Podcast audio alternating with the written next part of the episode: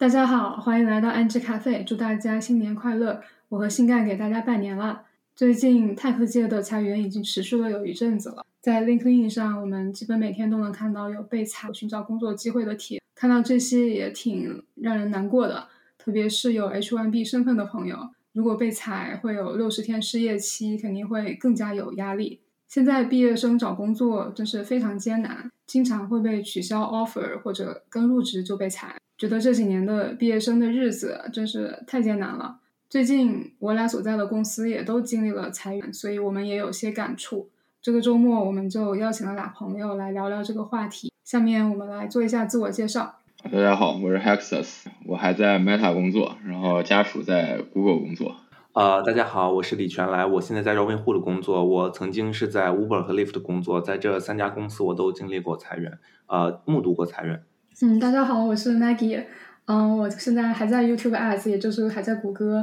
我们最近昨天刚刚经历了谷歌二十多年来的第一次裁员。嗯，趁着这个还有新鲜的记忆，我们今天来聊一期。啊，那我们今天就聊裁员这个话题吧。嗯，因为我们四个人都是呃北美 Tech 公司背景，所以主要就 focus 在啊 Tech 公司裁员。呃。我今天今天因为有四个人，所以我我稍微 moderate 一下。首先 disclaim，首先要声明的是，呃，我们今天这期节目就是从我们四个 engineer 的呃背景来聊一聊裁对裁员的观察感受和我们的一些想法。呃，这期节目不包括呃 legal immigration 和 financial advice，然后我们所说的所有信息都是 publicly available。大家想怎么开场？那我们可以先从嗯昨天的谷歌开裁员开始聊起哈。嗯，首先这个昨天这个事情呢，是我昨天早上就突然醒的特别早，七点多就醒了，然后一醒发现有一个在美东的一个朋友也是同事啊，他给我发过留了一条言，他说要我快快醒，说现在有 breaking news。好，然后我就立马就想到了可能会是裁员，因为现在这个 tech 界的裁员已经持续了有一阵子了。嗯，好，我就打开邮件呢，发现现在邮箱里面已经躺了好几封邮件了，分别是来来自我们谷歌 CEO 批柴的一封，呃，一封邮件，然后还有我们 as org 的 VP 发了一封邮件，然后还有这个 YouTube 的 VP 也给我们发了一封邮件。这几个邮件基本上都讲的就是关于裁员的事情了。嗯，然后他们说，邮件里面主要就是说，就是被裁的人，他们已经会收到了一封另外的邮件，就是说明你就已经被裁了这个情况。然后这个批查的邮件，它其实是两点多钟，就凌晨两点，就西部时间凌晨两点多钟发的哦。然后之后这些 follow up 有什么五点多钟的、七点多钟啊这些 follow up 邮件。好，然后我看到这个，我首先第一个第一个第一感觉就是很震惊。就虽然我也有一点 ins- expectation 吧，就是谷歌可能会裁员，因为 Meta 去年就裁了，微软和亚麻也都在裁员。想要 figure out 我自己有没有被裁，嗯。看了一下，看了看了一下，我还没收到另一封邮件，然后又找同事确认了一下，我就怎么怎么算我没有被裁哈，就看一下我还能不能收到最新的邮件，以及还有 Hangout，就我们的 Google 内内部的一个聊天软件，能不能跟同事发消息。好，就确认我自己没有被裁之后，然后手，然后我就去看了一下我的同事们有没有受影响。好，然后这个他差不多看了一圈之后，好像。也也看不出为什么，因为因为我们内部的有有个叫嗯，我们内部看员工 profile 的这个网站，它目前还是没有更新到最新的数据的。反正我就处于一个非常懵的一个状态。然后后来陆陆续续的就有一些朋友们啊，就发来问候，问我有没有受影响。然后就这么聊了一圈之后，然后差不多我就觉觉得我还是得去公司看一眼，因为刚好在在裁员之前的那一天，我的电脑坏了。所以，我我我没有我没有笔记本，我就只能去公司用 workstation。如果那天还想工作，如果我还想工作的话，每每个门口都有有保安，然后他们让让你刷 badge，一个一个刷 badge，你 badge 变成绿了，你才能进去，要不然你就不能进这个楼。然后我回想起来，好像是在 Meta 被裁员的时候，也是说就那天就不让员工进 office 吧，哈，好像还有一些公司也都是这样子的。差不多到中午的时候吧，才开始跟同事们一起吃饭呀，聊一聊，聊到这些。这些裁员的这些事，然后所以昨天给我的整个的一个感受就是，我们组这边基本上大家都还是在正常工作的，嗯，也可能一一方面也可能是因为我们我这个我这个组受影响比较小，我们这个我这个我的 skip level 下面我们其实是没有裁员的，嗯，然后，但根据我了解的一些其他的组是有一些也有被裁的，可能是整个组少了一半啊，或者有些别的一些情况。然后这些我们待待会儿可以再聊一聊其他的这些裁员的这些 pattern 啊，这些这些事儿。那关于其他组有没有被裁，其实我也就是真的只是通过朋友们知道，然后在内部，在我们内部其实并没有，我并没有比比公开的知道的信息更多。然后其实我我然后聊天的时候也问了老板们，他们其实也没有。比我们知道更多的消息，也都是就是昨天才知道，就被雷的当天，这雷呃裁裁员消息发出来的当当天，他们也就才知道，他们就比我们可能多收到一封邮件，那封邮件告诉他们手下大概有哪些人被影响了，然后以及跟他们说，就是如果你们不知道的事情，你们就说不知道，然后以后会再有 all hands 呀这些 new 这些会议来这个传达这些消息，对，然后差不多就是这整个昨天的情况的回顾了吧。然后谷歌是裁了大概百分之六的人，好像大概一万二，呃，所一万二员工的样子。这个数字也差不多和呃 Meta 还有呃微软的数字差不多，好像也都是一万多人。嗯，呃，Hexus，你觉得呃 Meta 跟 Google company 就 company size 差不多，你觉得经历类似吗？还是有一些别的不一样的？之后可以全来跟我，因为我们俩。公司规模比较小一些，可能会有不一样的感受。我觉得 Google 能做到最神奇的就是，其实这个消息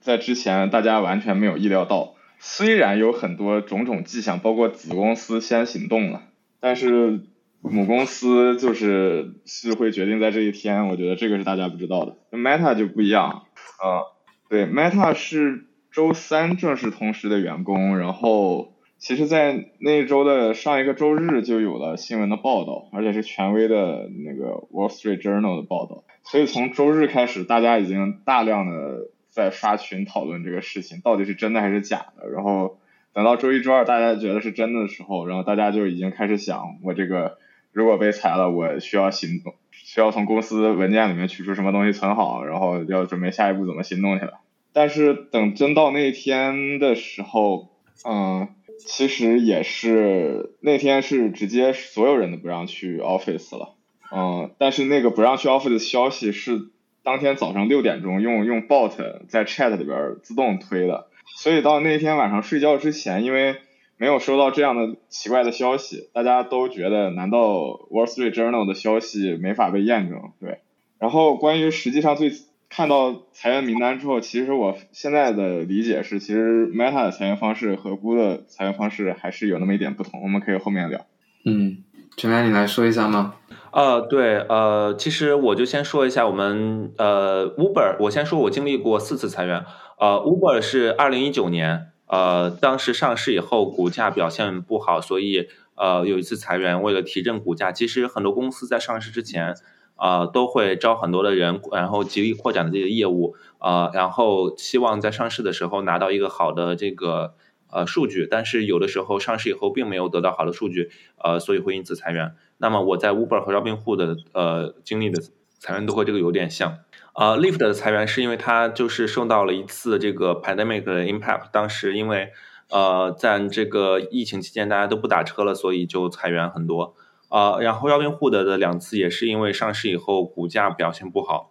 而且呃在上市之前就是说有了很多呃招了很多的人啊，但是很多的项目其实做出来，第一是可能没有做出来，第二就是做出来以后并没有预想得到的结果，那么呃有一次裁员啊，也是为了这个精简人呃精简人数，然后提振这个提振这个股价啊，我觉得其实上市公司的裁员的话，很重要的一点都是为了。呃，做出表现给华尔街看，尤其是呃，我觉得在 Uber 的情况下，是因为 Uber 的呃当时裁员的时候，他的 CEO 已经不是呃创始人了，所以他其实是一个更像一个 manager，呃，那么就是说他更像一个呃管理者。那么在这种情况下，呃，其实裁员是一种呃，就是向华尔街表示自己的管理的能力啊，或者说表示自己的一个。呃，提升呃这个管理效率的一个方法，嗯，然后其实具体来说裁员的话，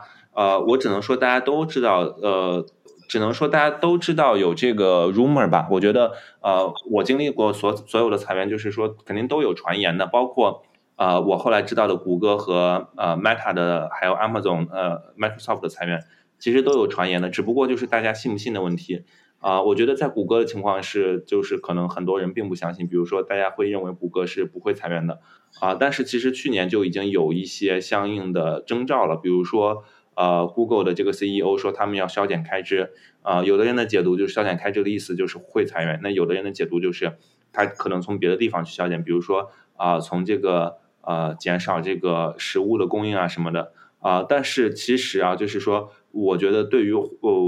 有很多裁员经验的人的话，呃，那确实这两个削减开支和裁员是有非常高的 correlation 的，而且我觉得就是呃在这样的一个经济环境下，其实这样说是呃很有可能的。啊，另外就是我的个人的经验就是说，CEO 给员给员工说的话是根本不可信的，就 CEO 说的都不可信的话，那 manager 说的，我觉得其实就更不可信，就 manager 他自己可能也不知道。那么 CEO 他说我们不会裁员，这个的时候，我觉得不代表真的不会裁员，就是他给呃我们在看听财报的时候，呃一般上市公司的季度财报的时候，我们呃有的人会去听这些，啊其实就会讲到呃呃呃呃 CEO，然后 CFO 和分析师会聊到，比如说我们呃什么时候呃有什么办法可以去提升我们的运营效率啊，当然他们说的都非常的。啊，怎么说呢？非常的用，他们会用一些呃专门的词汇，呃，他们不会直接说 lay off，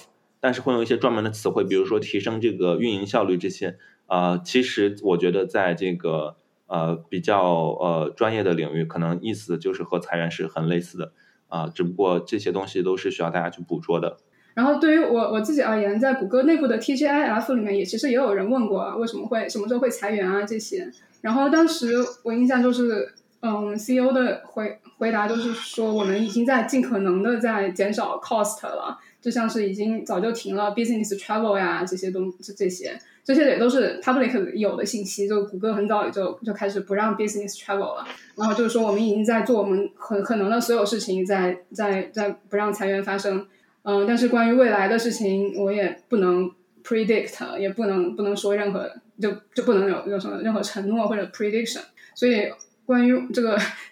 嗯，关于 CEO 的话可不可信？这个，我我感觉我们这边，我们这边的 C 呃 leadership 他们说的话，就他们确实一般可能也不会不会说谎吧，但是也就不会承诺你告诉说不会裁员啊这些，所以这都还是要自己自己来慢慢判断。然后关于裁员的，我感觉一个 signal 可能就是你先公司会开始大面积的 hiring freeze，就是停止招人，然后慢慢的有可能，然后就就开始呃就。停止招人一段时间之后，可能就可以开始裁。当然，也有像那个 Airtable 这样的公司，他们一边在持续招人，然后突然一天就开始 lay off 了。对我们公司是去年呃第前去年上半年呃市场开始下转之后，下半年的 headcount 其实是减少了，但是呃公司确实是一直在招人，所以 lay off 对大家也都是一个 surprise。嗯，但我们公司。呃，layoff 在呃，就是 TechCrunch 报道里面也说了，我们公司 layoff 是因为我们要改变公司策略。呃，L table 因为是并不是一个 public 公司，我们还是 private 公司，所以 private 公司会有更多的 flexibility 可以呃进行 strategy 的大改。嗯，然后我们公司的 strategy 改变就是。呃，更多的去 focus on enterprise market，serve enterprise customer。呃，就如果决公司决定要呃 focus on enterprise 的话，那作为 product 和各个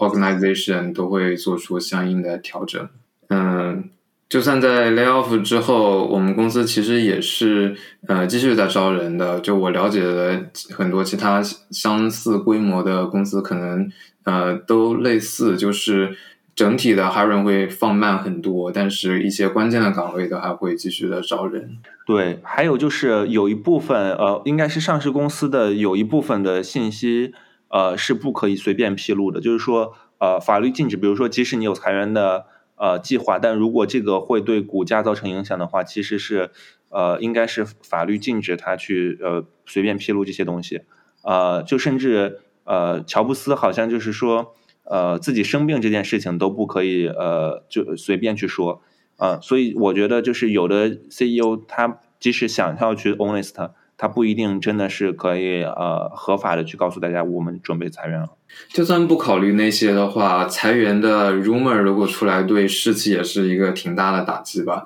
就呃，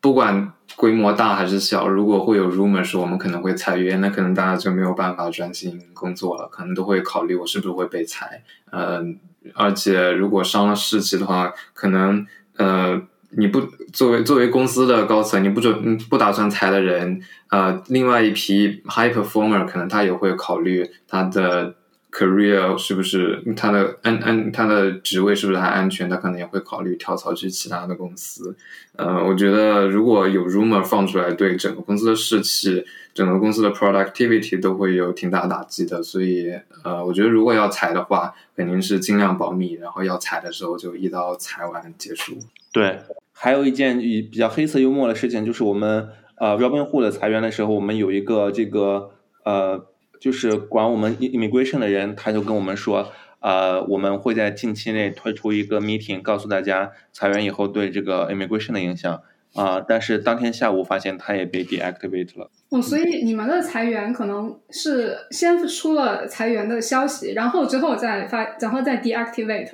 这些被裁的人的账号。我们公司也是的，中间会隔一呃几个小时的时间。哦，我们好像就是裁员邮件和这个这个失去 access 同时就发生了，所以好像一通常。这些裁员都是在很快的时候就发生了，然后让大家猝不猝不及防，然后这样子。不过我们公司裁完员之后，还开了一个 alumni 的 Slack channel，把呃被裁的人加了进去，所以大家也有一个地方可以讨论事情，也会有公司的 official 的人呃和大家交流后续的一些事情。但可能呃公司规模如果更大的话，很难去搞这样的一些群。所以我们要聊一下，就是说这个公司如果即将要裁员，它会是以什么理由，然后会有什么样的端倪，是吗？呃，我对我一直在关注各个公司 lay off，一般都会在公司的呃公官方的博客里面写一下我们 lay off 了，为什么 lay off？呃，我觉得呃听到的原因类似，但也有基本有几种吧，像嗯很多公司会说。呃，现在的 market condition 不好，我们要 cut cost。We we have to make difficult decision。有的公司会说，呃，we hired too aggressively。嗯，比如，呃，我看 Shopify 他们的他们的 official blog 有一个图就解读的非常好。嗯，因为呃，他他们解释是，呃，因为前两年整个市场 growth 非常的好，所以他们呃，他们。Bet on 这个 growth 会在未来的几年都会继续，然后 e-commerce 也会比呃物理世界的 retail 呃更提前五到十年，相应的他们就会更 aggressive 的 hire 更多的人来 execute on the mission。呃，但是 reality 是两年之后，这个增长曲线回归了之前正常的增长曲线，那公司也只能来裁掉这些人。嗯，像 Google 的 official blog 里面说，呃，Google 是 review 了整个公司的 strategy，然后各个 org 调整人数，想让这个人数 align company priority。呃，其实我们我们公司跟很多类似的 startup 也都是这样的 narrative，说我们要呃 align strategy 和我们的 organization。那意思就是我们不需要的 org，之前不小心招人招多的 org 就就得。执行裁员，嗯，还有一种说法是我们要像 Google 说的 sharpening focus，呃，我们公司说我们要 execute on a more lean fashion，那意思就是我们要用更少的人来 execute 之前一样的 output。对，我记得很多的 CEO 他们就是即使在说裁员之前，也可能在内部的信件中说 we want to do more with 呃 less，对吧？我记得这个好像是 Dara 在 Uber 的信件里说的。呃，其实意思都是差不多的，呃，可能暗含裁函的裁员的意思，呃，也有可能有其他的意思。对我们 CEO 也这么说过，这也是上了新闻的，说我们的员工需要比 twenty percent more effective，就是 员工要要产产产出可能要比以前多五分之一吧，就要要也就意思也就是让员工更产出更多的意思。OK，我们 Meta 好像是八九月的时候，因为进入我们的 H two 了，然后。我记得有一次在小张的全体员工大会上，好像他说 There are many people who shouldn't be here。然后我们这个是属于 CEO 放狠话放最早的吧？对，但是我在思考，就是说这背后里面有什么规律？我觉得刚那个，嗯，就是你从 Shopify 上，嗯，官方博客上看到那一点，就是说宏观经济的这个 number 对各个公司对未来的发展的这个需要的速度 momentum 还是的判断还是有影响的。就是说，好像二零年之后，因为这个 low interest 这个环境，很多所谓的 growth number 都突然 spike 起来。然后所有的公司大家都变得很乐观，然后说我们可以再继续，呃，高歌猛进。但是这现在 interest rate 一提上来，然后就是说这个 gravity 就 pull pull people back。然后其实大家发现这个 growth 其实会跟也许五年前、十年前是一个比较 mild 的，每年比如说几个 percent 的这种 growth，而不是每年百分之十的 percent 增长这种速度，就发现这个。有可能在未来这些公司会入不敷出吧，但是他们反正因为我感觉美国这边这个法律还是或者说这个行行规还是讲究给给给足赔偿的，所以说他们还是比较早行动。虽然这个公司好像还不至于，比如说我就举个例子吧，像 Meta，我最后看了后面他的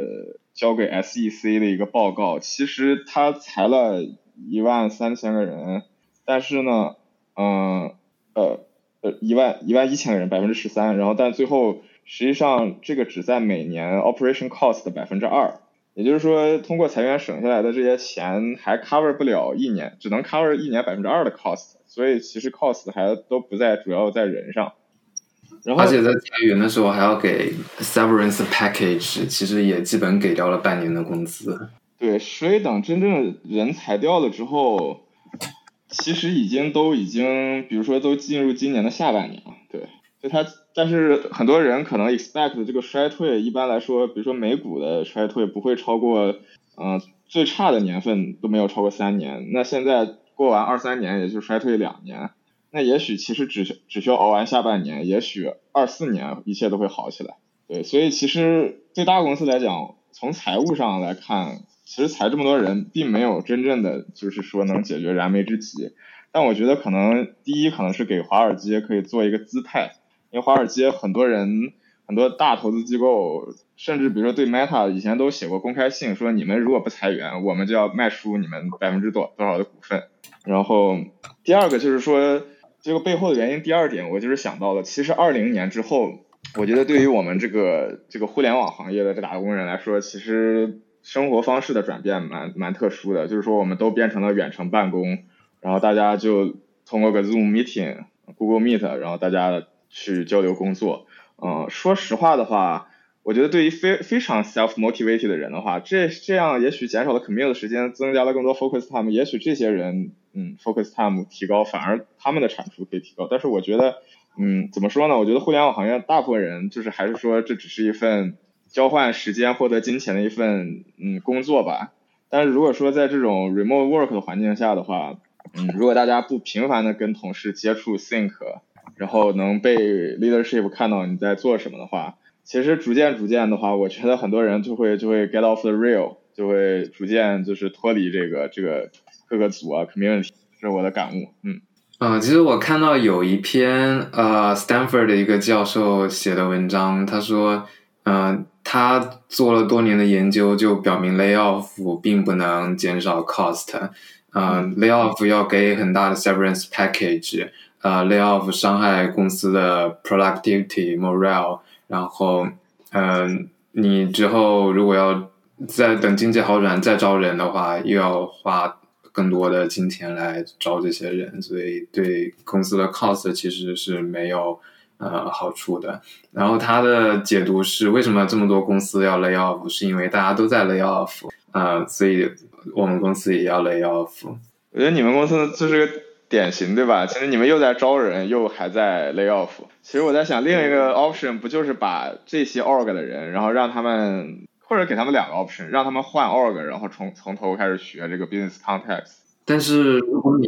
但是如果像 Meta 是裁了百分之十三嘛，如果像我们公司是裁了百分之二十，有的公司甚至更多，呃，百分之二十的裁员的话，我很难是从内部通过内部转组来消化的。嗯，而且各个现在其实现在的 i software engineering 呃，包或者其他的 PM 之 research 之类的一些岗位，呃，各个组之间并不是很容易的就可以 on board，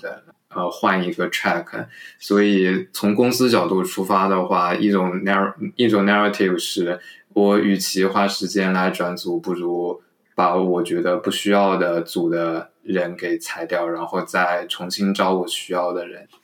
还有一种可能是。他可能需要裁百分之二十人，但是他只需要再招百分之十。那他为了造成这种 unfair problem，他就这么做。其实你现在看很多公司，就算是 Meta 有的组也还是在招人的，嗯，但是这个招人非常少，不像是之前 general hiring，现在可能是每个组针对的非常非常针对性的招某个需要人的组。对，我我觉得还有一个关于裁员的误区，就是很多人以为公司账上还有很多钱就不会裁员。其实我觉得这两件事情相关性并没有那么高。呃，我在 Lift 在呃 Robinhood 的时候，呃，都有一种论调，就是说啊，我们公司上市的时候有了很多钱，有多少多少 billion 呃的 cash，呃，我们根本花不完。呃，裁员并不是说到破产的时候才裁员，啊，就好像呃，可能就是。一个人就假如说生病了，他就吃药，不是说是死到临头才去吃药啊。所以我觉得，嗯，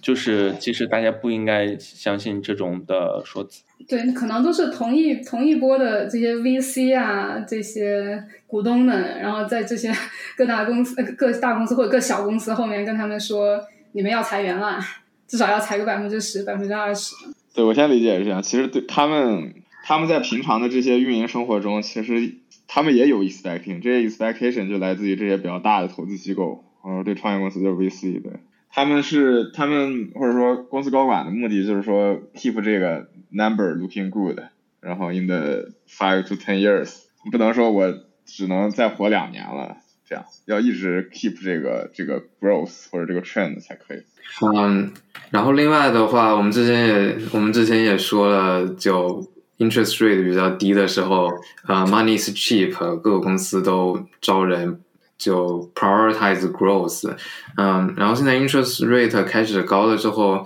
啊，我最近也学了一个概念叫 rule of forty，呃，也是我们 CFO 跟我们说的，就是我们现在要 prioritize，呃，我我们要 prioritize 在 revenue growth 和 free cash flow。之间的一个平衡，然后这个平衡在 SaaS 行业中一般就用 Rule of Forty 一个 metric。这 metric 其实说白了很简单，就是你的 revenue growth 的 number percentage 和啊 profitability margin 这两个加起来，如果超过百分之四十，那就是一个非常健康的一个状态。呃，所以我我可能 pub 我不知道这个是不是用 public 公司，但是对于 private SaaS 公司，可能现在大家都在。呃，用这个 metrics 来能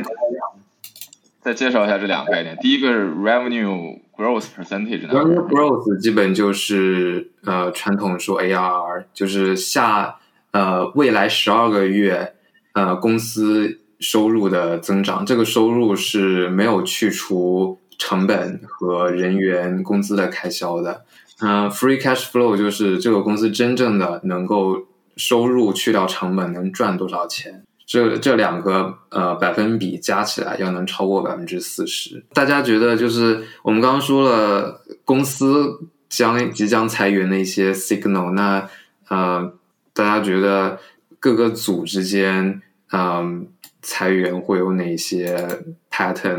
啊，对，呃我我这么讲一下，我觉得呃其实有很多不同的 metric。呃，其实呃，首先就是说，呃，一般裁员的话是呃，board 和这个呃，就是 leadership 去决定，然后分给各个的 org，呃，分给各个 org 以后，各个 org 再分给各个呃 senior manager director，然后呃，很多时候就在 senior manager 的呃地方就已经开始决定要裁谁了。那么 senior manager 决定要裁谁的时候，他要呃要这样子，就是说。一呃，他们有自己的几个指标，但是每一个 manager 的指标可能不一样，包括这个人的 tenure，包括这个人的呃，有的时候是是会看 diff 的，然后包括呃这个组它的 impact 有多大，呃，然后这个组的 performance 怎么样，这个人的 performance 怎么样，呃，然后甚至是有看，就是感觉这个人和 manager 呃有没有刷过脸，就是熟不熟，呃，都有可能是一些裁员的指标。嗯，这点和我经历的不太一样哈，在在谷歌，我发现我们我到现在都不知道到底是以一个什么具体什么样的一个算法来决定裁员的。然后我感觉一线老板们也都没有参与到这个裁员的制定名单的这个过程中，因为也没有 leak 出来这个消息，可能都是 SVP level 决定的。所以你你的这个嗯这种裁员的这种呃算法是在。呃，Uber、Lyft、Robinhood 公司这几个公司都是这样子的吗？呃，就是这个算法它具体是怎么去做的？呃，其实不是呃不会呃完全告诉你。呃，我是在呃有一次 Uber 裁员以后，我跟当时的 Senior Manager 啊，我们有一个聊天，然后聊的时候啊，他说通呃考虑的这些因素。呃，在其他的场合中，其实在其他的地方不一定真的会有这样的机会告诉。啊，我们怎么去裁员？而且有的时候不一定会说真话。就比如说，有的人说的是，他肯定就是 manager 不能说我跟谁脸熟我裁谁，但是有可能会说啊，我是这个呃，我觉得我们的这个这一块儿的东西我们不要了，所以就裁了啊，或者说我们更 focus 在那一块儿，所以那块儿的我们不会裁啊，可能会有这这项这样的一些呃指标。其实这个一般是大家会说的。呃，我我在推特上看到说。呃，Salesforce 只有在 Big Tech layoff，只有 Salesforce 和 Google 没有提前走漏。嗯，是因为 Salesforce 的裁员名单是在 SVP level 确定的，甚至 VP 及 Director 都不知道裁员的名单，这才保证他没有泄露。嗯，可能如果让 Senior Manager 和 Director level 来决定裁员名单的话，消息可能比较容易走漏吧。我在我看到的是说，一般不会让一线老板来决定，因为一线老板会直接和最底层的员工来打交道的话，会很难做这些决定。对，我这儿可以用我在 Meta 这个具体的 data point，我可以 fit 出来他们大概是怎么做到的。就是我带的 org 还挺特别的，就是说 director 呃，senior director 和 VP 都被裁掉了。所以说这个看来每一个 level 会不会被裁，其实至少是他上面的 level 帮他定的。然后，但是 Meta 有一个，因为 Meta 现在的绩效考核 PSC 改成了一年一次，但是虽然改到了一年一次，但是实际上这个平常的这个 feedback 和这个 review 的这个 written dog，其实在 Q3、Q4，也就是十月的时候，其实 manager 就准备过一版，就是对组员每个组员在做什么，做的怎么样，然后而且还小扎总还专门要求指出每一个 team identify those people who need support，基本上这其实就是 low performer 换了个词儿，对，然后所有的 manager 一线的 manager 都是写了这样一个 doc 交上去的，也就是说，其实这个信息准备工作基层都已经完成了，对，但只是说。基层的人不知道上面会怎么使用这些收集到的信息，这样做的。嗯，我我的感触是，可能大公司需要收集很多这样的信息来做大规模的 layoff 决定，可能小公司因为人数更少，所以可能相对来说，嗯，执行起来会更加方便一些，也可能更加准确一些。啊，好，刚刚我们想讨论一下。这个 Meta 和 Google 裁员方式，这个 strategy 上有什么不一样的？对，然后我就注意到 Meta 呢，因为刚刚我说到他在 Q4、Q3、Q4 之间其实已经收集过一波 data point 了，然后关于每个人在做什么 project，那这些 project 对应的领导层他会有这个理解，就是说这个 project 是不是对应公司 revenue，然后 critical path 上的，然后还有就是个人的 performance 的一些 data point，啊，所以其实当我看到 Meta 这些最后被裁的人，嗯。那么这个结果上面发现有那么些 outlier 吧，就是有些人他其实我的感觉是 performance 不错，从他的代码量啊，包括他平常在 drive 的 design 啊，然后在 host 的 meeting，在推周围的人前进的方面都是在做，但是还是被裁了。那我就发现这样的人其实就是说他在整个 team 里边，从 business 的角度去理解的话，他是组里一个比较 outlier、比较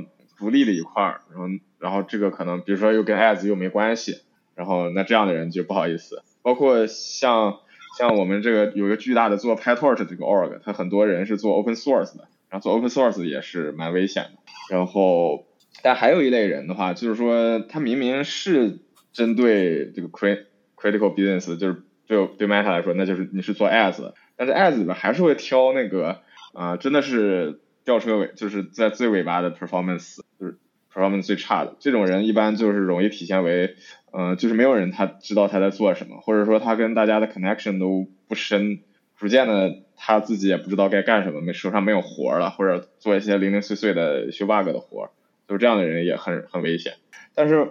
好，这是 Meta 的这个状况，然后我再观察一下 Google 的话，嗯，我就发现 Google 有些 org 其实被裁的人，嗯，其实怎么说呢？就是基本上是整组整组的把人端掉了，也就是说，其实他裁员的方式更像是 leadership 决定了说这块的业务可能因为现在不能给我们带来 direct revenue，我们这可能是一个有意思的 product，当年觉得这是一个有意思 product 想投入，但是现在就是说它不能带来 revenue，那其实嗯、我们就把这个业务就砍了。那你在这个接触的这个业务对应的这几个 project 这个其实人，不管是 performance 有多么的优秀，因为我其实周围也有朋友，就是说他觉得上一脚，嗯，manager 还向他保证说，比如说再过半个年就可以升职啊什么样的，或者说有些人就是很具体的，就是说知道这回，嗯，rating 非常好，但是一样还是被裁了。我觉得从我对于我来说，我的呃 understanding 是在前几年经济比较好的时候，对于个人，对于 IC 来说，呃，你去 maximize 你的 impact 的一种方式是你去 explore 新的领域，你做一些项比较 risky 的项目，如果能做成达到 re return 的话，那对于你的 career growth 等于是一个快车道。但是在现在经济形势不好的时候，呃，如果做 risky 的项目，在你项目还没有做完之前，很难去 justify 结果。那作为个人来说，在 layoff 的背景下就会非常的危险。所以在项目挑选上，呃，在不同的大背景下，可能也会要做出不同的选择。或者说到底，个人的个人每个人的发展还是在做环境这个大电梯，对，所以你还是得看环境这个周期性。嗯，其实跳出公司，在整个大经济环境上也是有，比如说现在 AI 的 funding 就非常的火，所以也说不定也可以去 AI 的公司，搞不好也是未来五年啊、呃推动整个人类社会的生产力的一个方向。呃，OK，那呃，接下来我们来聊一聊，就做在 layoff 之后，嗯、作为 IC，大家觉得在自己日常工作中会做出什么样的改变呢？我可以讲一下，我觉得首先是呃，其实 layoff 有很多的随机性，所以不要认为自己是安全的。嗯呃，就是我经常会看到有很多，比如说 tenure 很高的，performance 很好的，呃，然后甚至是这个呃，对，就是都觉得不会 layoff 的人都呃，其实都被 let go 了。呃，所以我觉得就是 always have a backup plan，always have a plan B, especially when you don't have a green card，嗯、就是最好呃有就是比如说一直刷题，然后呃手热着，嗯、而且呃最好就是说如果呃 lay off 的时候想好自己应该怎么办，比如说啊、至少可以存钱啊，或者说啊、可以呃呃提高就是解决身份问题的这个优先级啊啊、或者说是去呃。或者说就是去呃再找一些不别的工作，比如说呃定期就去面试一些新的公司。嗯，除此以外，我觉得呃其实世界大家就世界上面并没有什么不会 lay off 的公司，所以其实我反而觉得啊，就是我觉得是呃 lay off 并没有那么可怕。嗯，可能我也见见的多了，然后我觉得就第一次我 shock，第二之后我就觉得其实也就那样。呃，所以我觉得很多很多人去选公司的时候，他们会选呃哦某某公司不会 lay off，所以我要去某某公司。我觉得其实这不是一个特别好的 mindset，我觉得反而是就是说你要呃接受他这个公司可能会 lay off 的话，你可能这样子反而最后你受到 lay off 的影响会小。呃，如果曾经相信了某公司不会 lay off 的话，可能最后就是遇到这些事情的时候，呃，反而受到的影响会很大。嗯，对，我也想，我想插一句说，可能有一些朋友会受到了 layoff 的影响，但是，呃，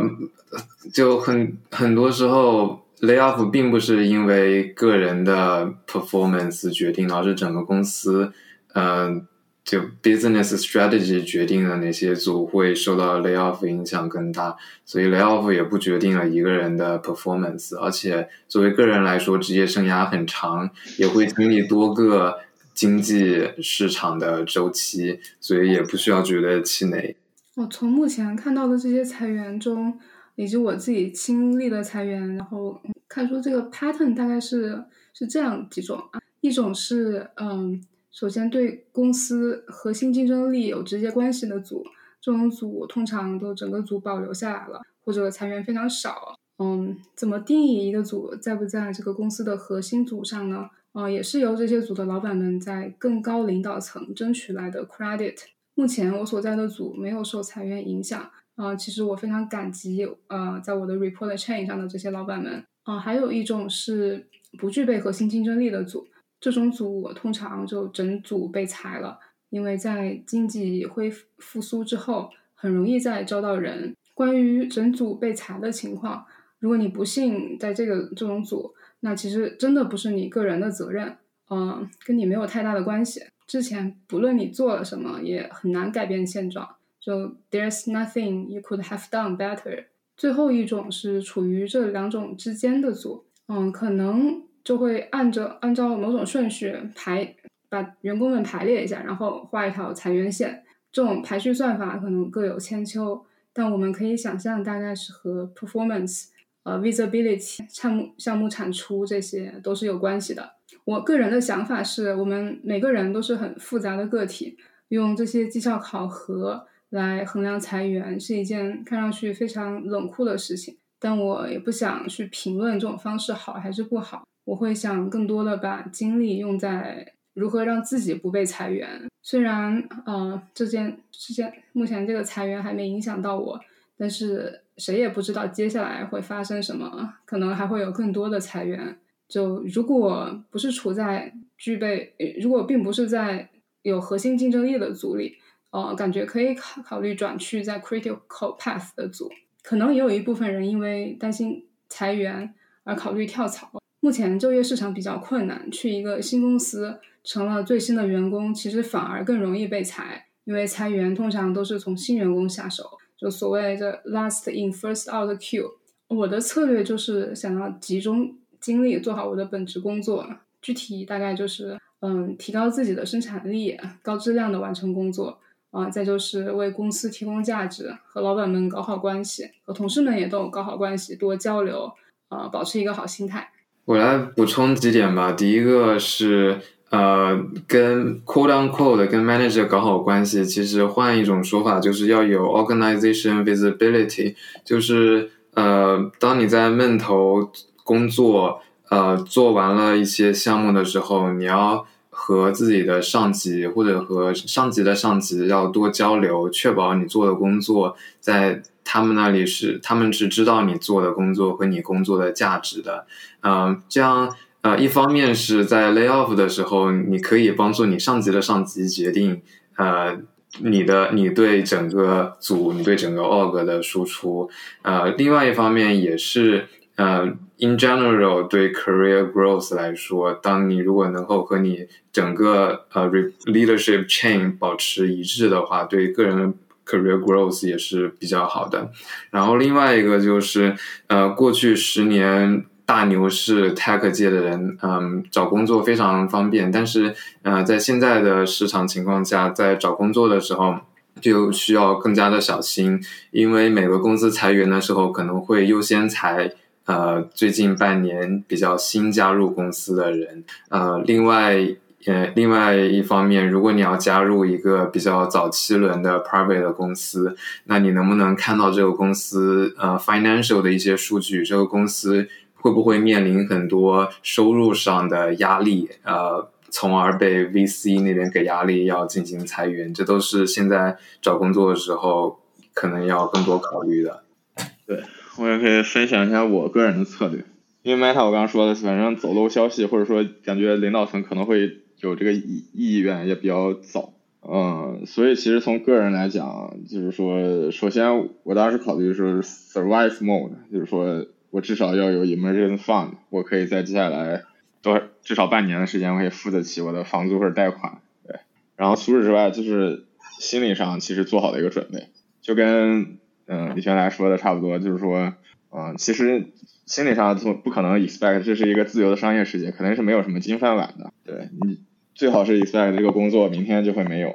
而且从个人的职业发展的角度来讲的话，有时候我当时就在想，其实如果你就不小心被裁了，然后你就被迫加入一个嗯小一点或者还在增长、未来会增长的公司，其实也挺好的，它会给你一种不同的可能性吧。因为我觉得每天嗯在大厂的生活，就是 其实你还是付出了一些机会成本的，